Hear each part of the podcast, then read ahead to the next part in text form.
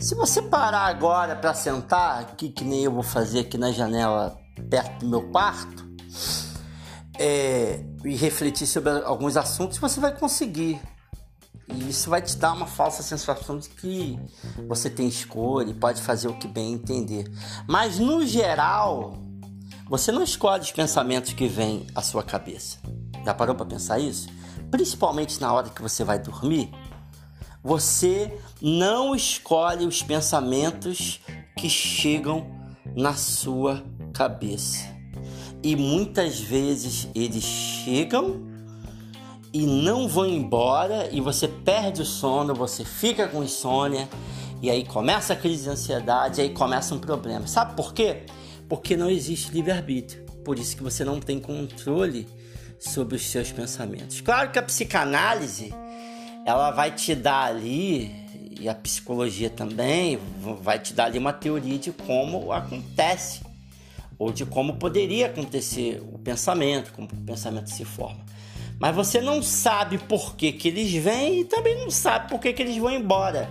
Eles vêm, vão embora, voltam, te perturbam, tiram o teu sono e você não sabe por quê. Sabe por quê? Porque você não tem livre-arbítrio. Então, quem fica aí dizendo, ah, eu faço o que eu quiser, você pode observar as pessoas que mais falam assim, ah, Deus deu livre-arbítrio, eu faço o que quiser, são pessoas geralmente ignorantes, pessoas que não se utilizam do pensamento crítico e não pararam para pensar sobre alguns temas.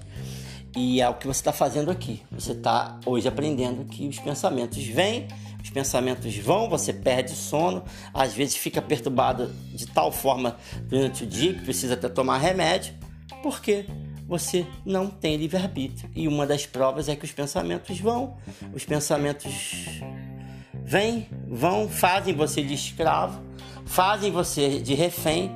Você às vezes tem uma vida absolutamente perturbada, de tal forma que até já desejou a morte, já até desejou não, não viver mais, ou até desejou não sair da cama. Isso prova que você não tem livre-arbítrio, não existe livre-arbítrio Valeu, vamos, tem muita, muitas outras provas por intermédio da razão e argumentos. A gente vai analisar na próxima. Valeu!